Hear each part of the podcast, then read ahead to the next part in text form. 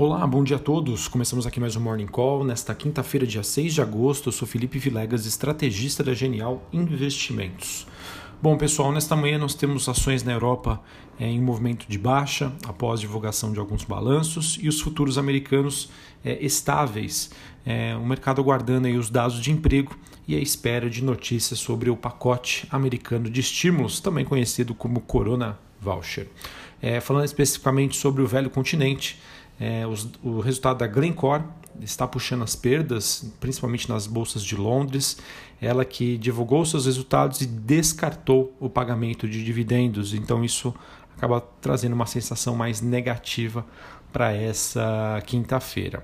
É, a gente tem ainda o ouro subindo em nível próximo ao recorde, ele que se mantém acima dos 2 mil dólares a onça Troy e com o, isso acontece mediante as perspectivas de que os Estados Unidos aprovem outro pacote de ajuda em torno de um trilhão de dólares para combater os efeitos do coronavírus, com uma oferta maior de dólares, é, expectativa de juros baixos por lá.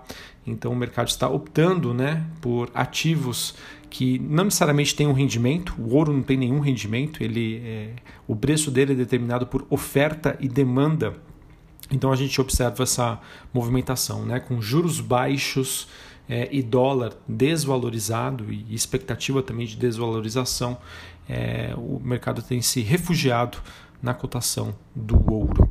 Falando ainda sobre as commodities, nós temos o petróleo recuando após quatro dias de altas é, consecutivas, ou seja, movimento de realização de lucros, cobre e zinco caindo na Bolsa de Londres, com sinalizações de oferta crescente. Sobre a agenda do dia, vamos ficar de olho, né? Às nove e meia da manhã, os Estados Unidos divulgam dados sobre novos pedidos de seguro-desemprego, um dado que antecede o payroll. Payroll é amanhã, criação de vagas de emprego nos Estados Unidos. É um relatório aí que mexe bastante com o mercado, o mercado ficando de olho. É, comparando com o último payroll, a gente teve dados mistos, né, indicando que o avanço do coronavírus travou a melhora da criação de empregos no, nos mês, no mês de julho. Né? Então, vamos ver como é que vai vir esse dado. Sem sombra de dúvida, vai ser um balizador para o rumo dos negócios. É, a expectativa é de que esse relatório de empregos nos Estados Unidos pode marcar né, uma desaceleração ou ainda uma piora na recuperação do trabalho. Vamos ver, tá? Além disso, a gente tem a expectativa de que dados sobre a balança comercial chinesa deva ser divulgado hoje, né, à noite ou amanhã durante a madrugada. Aqui no Brasil, às 8 horas da manhã, dados de inflação IGPDI, às 9 horas da manhã sai dados sobre a taxa de desemprego aqui no Brasil. Hoje nós temos ainda a fixação é, do preço por ação do IPO das lojas Quero Quero e da oferta da Demil, que é uma unidade da Profarma. Tivemos também notícias de que a Companhia Sul-Americana de Distribuição protocolou uma minuta de IPO. É, Para quem não conhece, é uma empresa de supermercados com forte atuação em São Paulo, Paraná e também no Mato Grosso do Sul.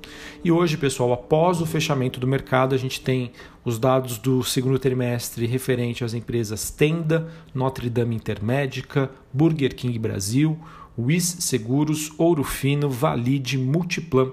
Novamente, essas empresas divulgam seus resultados depois do fechamento é, do mercado, ou seja, após as 5 horas da tarde, horário de Brasília. Bom, pessoal, falando especificamente sobre o mercado brasileiro, acredito que hoje o mercado deve se ajustar ao Copom. O Copom, Comitê de Política Monetária, que decidiu ontem sobre um novo corte de juros, 0,25, ou seja, de 2,25% para 2% ao ano. Essa é a meta Selic.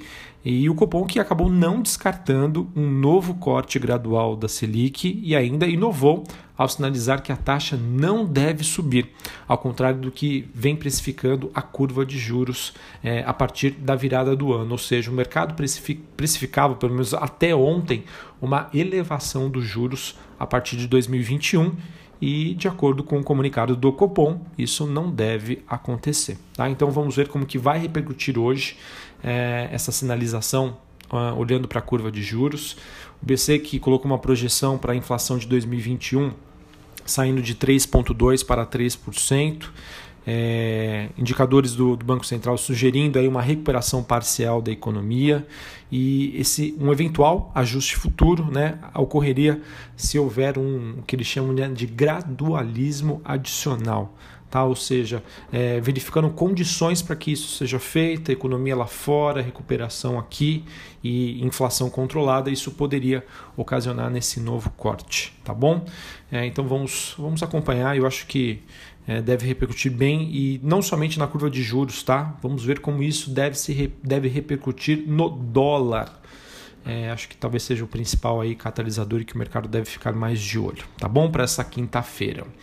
É, bom, pessoal, falando um pouquinho sobre a agenda política e já é, começando aqui o noticiário corporativo, ah, de acordo com a agência Estado, o limite de juros para o cartão e cheque especial durante a pandemia está na pauta do Senado para essa quinta-feira. O senador, Eduardo Gomes, do MDB, ele informou que já existe acordo para que o, é, o projeto de lei seja colocado em votação. É, de acordo com a reportagem do Globo, os bancos confiam que o projeto não vai vingar na Câmara, é, porque, de acordo com a matéria, Rodrigo Maia seria contra o mesmo. Tá? Então vamos aguardar. Isso é uma notícia que tem impressionado bastante o setor bancário. Tá bom? É, pessoal, temporada de balanços a todo vapor. Vou comentar alguns aqui, não consegui pegar todos. É, falar aqui sobre os dados e também sobre as expectativas de reação do mercado. Bom, vou falar em linhas, em linha assim, é, simples e direto aqui para vocês. A gente teve Banco do Brasil, de acordo com a estimativa Bloomberg, o lucro líquido acabou frustrando as estimativas do mercado. Uh, Banco do Brasil também que aprovou 1,26 bilhões de reais em juros sobre capital próprio referente ao primeiro, ao primeiro semestre de 2020. É, Banco do Brasil também sinalizou que deve investir cerca de 200 milhões de reais em empresas novatas da, do setor de tecnologia. A gente teve a STT divulgando um lucro líquido de 119 milhões de reais. É, foi um, um, crescimento bastante forte em comparação com o mesmo período do ano passado, porém a própria companhia disse que isso foi devido a, a, a eventos não recorrentes. Tá? É, a, a STT também com, a, sinalizou a compra de parques eólicos da J. Malucelli por cerca de 650 milhões de reais. Eu conversei ontem com o Vitor, né, que é o nosso analista do setor, é, setor elétrico, e ele disse que é difícil prever a, a reação do mercado frente a essa aquisição. Tá? Porque a STT ela costuma é, comprar, né, fazer investimentos é, em aquisições aí, digamos, com baixa previsibilidade de crescimento, porque já são é, parques né, maduros. É, então, normalmente ela paga caro por isso, né, porque, enfim, não é uma expectativa, é já algo pronto e já rodando. Então, sim, pode até ter uma repercussão positiva, mas é, é difícil saber por, por conta dessa característica da STT, que ela é muito conservadora na hora de fazer investimentos. Uh, a gente teve a Braskem divulgando que suas vendas líquidas do segundo trimestre acabaram frustrando que o mercado esperava, ela que ainda está sendo bastante impactada né, pelo acidente que aconteceu lá no Nordeste então, em, em relação a uma, extra, a uma mina de extração de, de salgema. A Enalta divulgando um lucro líquido também de 127,8 milhões de reais, também teve um forte crescimento na comparação com o ano passado, novamente por conta de eventos não recorrentes. Uh, tivemos a BR Properties, o lucro líquido foi de 20 milhões de reais, uma queda de 65% na comparação ano a ano. Uh, o conselho da BR Properties que aprovou a recompra de 11 milhões de ações. Sul América Sula 11 teve lucro líquido no segundo trimestre que superou a média das estimativas do mercado. A TOTOS também, receita líquida Uh, veio acima do que o mercado esperava. Pessoal, do que eu consegui aqui coletar de de opiniões né, é, em relação ao, a, aos resultados que foram divulgados.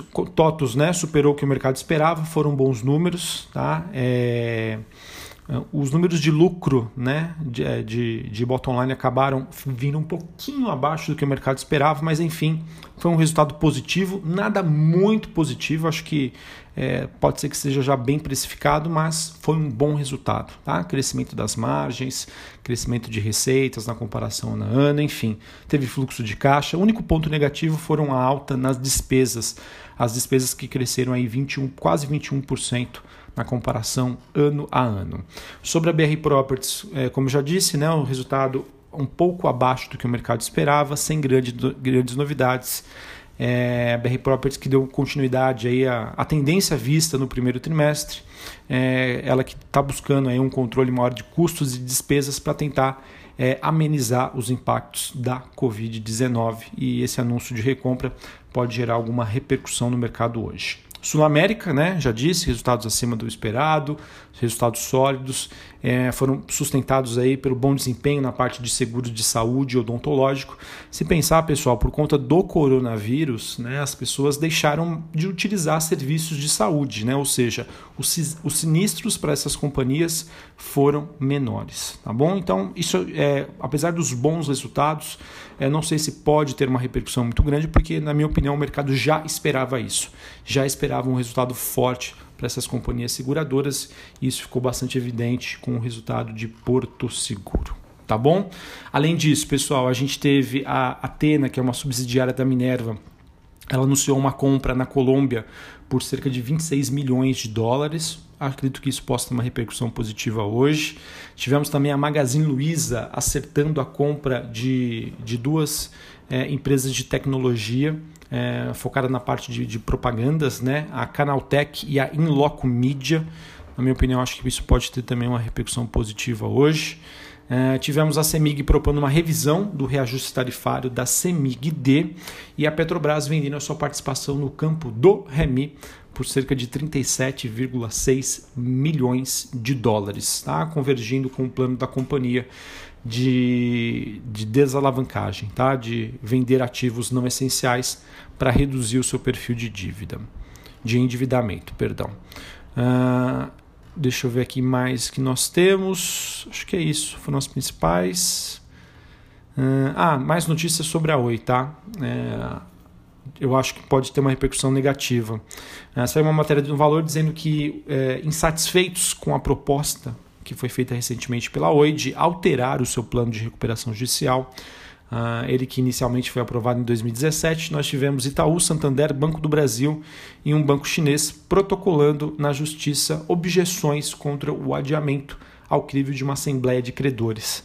Uh, então pode ser que isso traga uma repercussão, repercussão positiva para as ações da Oi. A gente também teve uma reportagem no Valor dizendo que a Telecom Itália diz que o processo de venda da Oi deve terminar somente no final de 2021.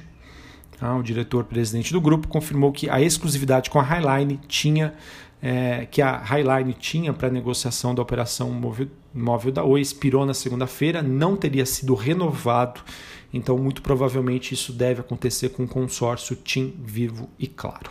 Beleza? Acho que era isso que eu tinha para comentar com vocês. É, vamos ver aí uma quinta-feira que deve ser bastante agitada, é, com o mercado refletindo expectativas de resultados é, de balanço, refletindo que vão ser divulgados e que já foram divulgados. Lá fora a gente tem movimento de baixa na Europa, Estados Unidos neutro, todo mundo de olho aí nesses dados ainda macroeconômicos que tem para ser divulgado relacionado ao mercado americano, tá bom?